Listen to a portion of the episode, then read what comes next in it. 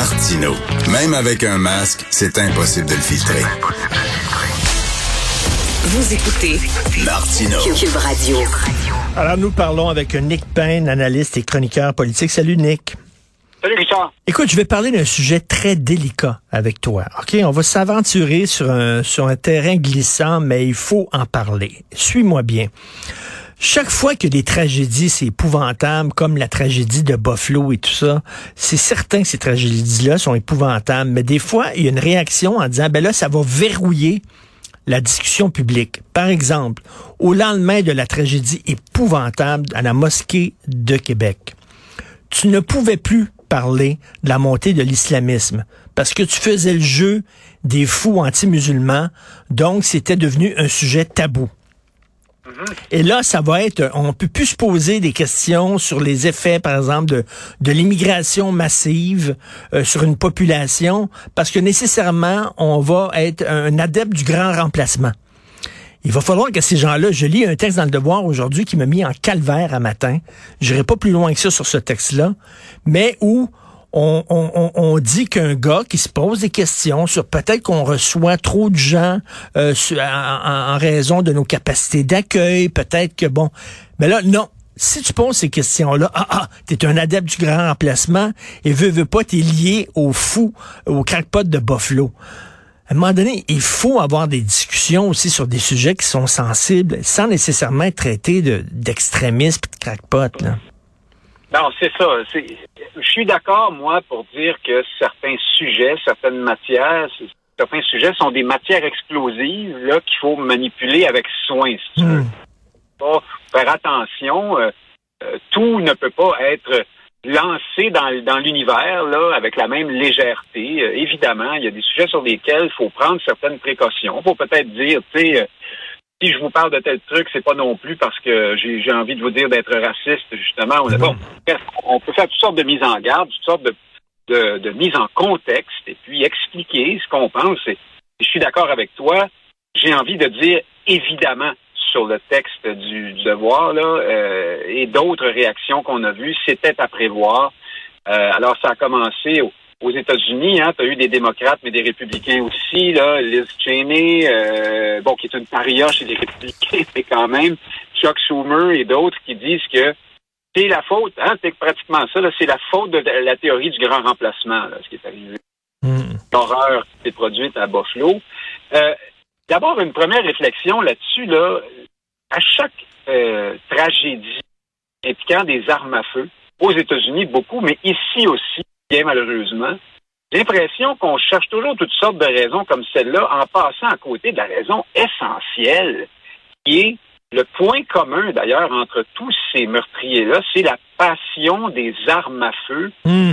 culture de la, de la mitraillette hein, et le besoin de tirer sur du monde. Pas drôle, là, ce, ce sujet-là. Et on dirait qu'on évacue ça pour trouver toutes sortes d'autres raisons. Ben, c'est ses idées politiques, c'est un raciste, c'est un ceci, c'est un cela. Évidemment, aux États-Unis, la, thèse de Renaud Camus du grand remplacement a pris une tournure là, euh, euh, complotiste. Et là, je, ne connais pas toutes les explications de cette pensée-là, de tous les débiles un peu racistes. Les États-Unis d'Amérique sont un pays obsédé par les questions de race, de couleur de peau. Et donc, ça a beaucoup teinté leur appréciation de ce genre de, de, de, produits intellectuels, j'allais dire. Alors, faut, effectivement, le, il y a sans doute une part de, de, de, forte de racisme mm. qui a été posé là-bas. Ça, ça va. Mais effectivement, euh, tous les courants de pensée ont leurs extrêmes qui peuvent à un moment donné euh, euh, faire des choses qui, qui, mettent tout le monde dans l'embarras et puis qui, qui verrouillent le débat pendant un bout de temps et ça arrive régulièrement comme ça euh, du côté droit, du côté, du côté de la droite et c'est dans, dans les cas des tragédies comme cela. C'est assez terrible parce qu'effectivement, on, on parle, on évacue des sujets importants euh, à ces occasions. Ben c'est ça, euh, euh, Nick. en 1995, on le sait, c'est une réalité historique. le Canada a accéléré l'accès à la citoyenneté à de nombreux immigrants au Québec pour qu'ils puissent voter non au référendum. dire, ça a été démontré, c'est vrai ça, c'est une réalité. Mais lorsqu'on parle de ça, ah c'est ça, vous êtes contre les immigrants, vous êtes contre l'immigration, vous trouvez qu'il faut, non, c'est pas ça. Est-ce qu'on peut se poser des questions sans nécessairement être tout de suite mis dans le sac et dans le camp des crackpots? Oui, non, ça s'appelle, euh, c'est de la récupération politique. Il faut appeler les choses euh, par leur nom. En, répétant, je le dis toujours, oui, il y a certains sujets qu'il faut manipuler avec soin, mm. pas seulement celui de l'immigration d'ailleurs, plein d'autres choses, là. mais euh, c'est bien évident qu'il y a des gens qui sont bien contents aujourd'hui de pouvoir dire, ah ah, voyez ce que ça donne de parler d'immigration et de remettre en question ben l'immigration. Qu'est-ce qu'on va faire dans ce cas-là? Euh, il y en a d'autres des sujets qui peuvent être interprétés euh, et servir de, de marchepied pour toutes sortes de, de débiles patentés qui vont faire toutes sortes d'horreurs. Là, on va on va tout interdire, tu sais. Euh. Ben oui, puis Nick, euh, au contraire, c'est quand tu mets le couvercle sur la marmite, puis tu dis faut pas parler de ça, absolument pas, faut pas parler de ça. C'est quand tu mets le couvercle sur la marmite que ça saute. Au ah, contraire.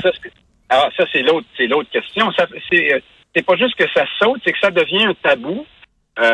et il ne reste que des fous pour s'emparer de mm. ces sujets-là, ou des gens un peu histrioniques. Euh, le Trumpisme est l'incarnation de ça aux États-Unis. Euh, en France, il n'y a pas l'équivalent, mais il y a quand même euh, les pitreries de Jean-Marie Le Pen pendant plusieurs décennies. C'était ça aussi. Hein? C'était parce que c'était le seul qui était assez assez fou pour s'aventurer sur ces terrains-là. Ben oui. Quand tu es assez fou pour euh, briser des dogmes comme ceux-là, souvent tu es un peu fou en général. Donc, euh, euh, les gens de bon sens euh, ils sont beaucoup plus rares à s'avancer sur ces terrains-là, souvent. Et, et voilà, c'est donc, on voit que le l'interdit, le tabou, au contraire, est nocif puisqu'il réserve à ce moment-là l'espace de discussion à des gens qui sont réellement peu euh, peu fréquentables. Et le cas de, de l'immigration, c'est un bon c'est un bon exemple de ça. Mais il y en a d'autres, hein, des sujets au, Québec, puisqu'on est en terrain euh, glissant. Richard, la langue. Euh, il y a un certain féminisme aussi qui est qui, qui, relève du dogme au Québec. Et quand des gens traversent une certaine ligne, là, ils sont très peu nombreux, ils sont souvent un peu cinglés. Euh, mhm. parce que, et, ils disent des grossièretés parce que le, le, le, terrain est tellement peu euh, peu fréquenté, peu défriché que ben les, les euh, comment dire les, les réflexes, les anticorps ne sont pas là. Puis là, toutes, toutes sortes de masculinistes bizarres qui disent toutes sortes d'affaires qui n'ont pas d'allure. Mais oui. parce que effectivement, on n'ose pas débattre de ces questions-là. Hein. Au Québec, un panel sur la, la, la condition féminine, c'est toujours que des femmes. Hmm. ou sur euh, les autochtones, ce ne sont toujours que des autochtones. Alors finalement, on est dans le manger mou, puis la. la, ben, c'est ça, le, mot, le, mot, le mouvement woke crée une droite extrême complètement folle. Les deux s'équivalent, les deux se nourrissent l'un l'autre. Et quand tu es au centre et tu vois ça, ces deux-là qui se nourrissent, euh, c'est un peu déprimant. Et, écoute, euh, on parlait de théorie du complot. Que penses-tu de cette théorie qui veut que François Legault soit un souverainiste finalement et qui a fait la loi 21 et la loi 96 en sachant fort bien qu'il allait se faire rejeter par la Constitution? Et là, il voulait finalement démontrer à quel point on n'a pas notre place au Canada. Il y a des gens qui croient ça, là. Et on salue euh, Thomas Molker, que j'aime beaucoup, euh, que j'écoute religieusement cette émission, parce qu'il en parlait hier, mais il n'a pas sorti ça de nulle part. C'est un argument qu'on entend souvent, beaucoup, beaucoup chez les anglophones, mais pas seulement, chez ceux qu'on pourrait encore appeler fédéralistes, si ça existe encore, euh, c'est de dire que, euh, ce que tu viens de dire, hein, euh, le Go est un crypto-souverainiste eh par des demandes exagérées ou des, des en, roulant, en bombant le torse, en, poussant la limite, en, en violant la Constitution, par exemple, pourrait vouloir susciter une crise, une chicane avec Ottawa. Bon, c'est pas, ah, c'est probablement faux, Mais ce n'est pas dénué de fondement. Et je, m'explique. Hmm. Dans le mouvement indépendantiste et dans les cercles péquistes, depuis des décennies, Richard, euh, on vit sur euh, dans le main de, l'époque du lac Meach. Hein. On, regrette cette époque bénie pendant laquelle, suite à une rebuffade euh, du Canada, les Québécois s'étaient soulevés et étaient devenus très souverainistes. Euh, dans les années 2000, Jacques Parizeau avait dit à un moment donné, ah, il nous faudrait une bonne crise hein, pour, euh, pour remettre les choses, le train indépendantiste sur les rails. Et, ces souverainistes-là ont cherché toutes sortes de sont tombés dans la stratégie aiguë, dans les corridors là, du mm. péquisme et du souverainisme. Là, on échafaudait toutes sortes de théories de ce genre-là en disant ben, si on faisait une loi euh, qui clairement viole la Constitution canadienne et qu'on se faisait dire non ensuite, là, les Québécois seraient fâchés, fâchés, puis on pourrait faire un référendum sur l'indépendance. Euh, mm. un, petit commentaire là-dessus en passant. Tout ce beau monde-là oublie un détail important, c'est que quand cette crise-là est arrivée dans les années 80, début 90, euh, c'est pas arrivé par hasard. C'est aussi arrivé parce que Jacques Parizeau était un indépendantiste motivé et crédible et qu'il pesait dans le portrait. Pourquoi Robert Bourassa et Brian Mulroney se sont forcés pour essayer de, rénover, réparer euh, la Constitution, c'était parce qu'on avait peur des, souverainistes euh, à Québec. Et, euh, et par la suite, quand les Québécois sont devenus très souverainistes suite à l'échec du lac Meach, le sont aussi devenus parce que cette option-là était crédible, parce qu'elle était sur la table. Aujourd'hui, c'est pas le cas du tout. Alors, si demain matin, on essuie un refus d'Ottawa, ben moi, je ne pense pas, Richard, qu'il va avoir une fièvre souverainiste à tout casser, parce que le sujet est même plus là.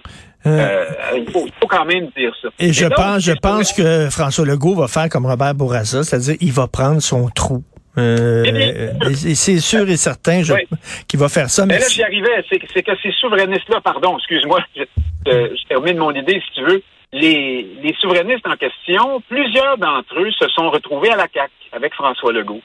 Et euh, alors, s'il y en a encore un certain nombre qui pensent effectivement ça, qui souhaitent qu'on montre aux Québécois que ça marche pas, puis que par conséquent, il faut choisir l'indépendance. Là, euh, Mathieu Bocoté, qui est en vacances, qui, qui a un peu cette pensée-là aussi, que je respecte beaucoup. Mais François Legault lui-même, comme plusieurs autres aussi autour de lui, lui, c'est pas, il n'est pas dans cet état d'esprit-là. Lui, il a fait sincèrement le choix mm. du Canada en se disant L'indépendance, ça n'a pas marché, ça nous a fait perdre du temps, ça a braqué le Canada contre nous. Laissons tomber ça. Agissons en nationalistes euh, frondeurs, là, décidés, euh, repoussons les limites du cadre, et puis on devrait être capable de faire des gains, puis on va prendre ce qui passe. C'est vraiment comme ça. Oui, mais euh, on n'en fait pas de gain. Donc, veut, veut ben pas, il est en train de démontrer, même si c'était peut-être pas le but recherché, mais il est en train de démontrer qu'on n'en fera jamais de gain euh, au sein du Canada. Euh, effectivement. Merci, Nick. C'est tout le temps qu'il nous reste. On se reparle demain. Bonne journée. Merci, Richard. Bye. Bye.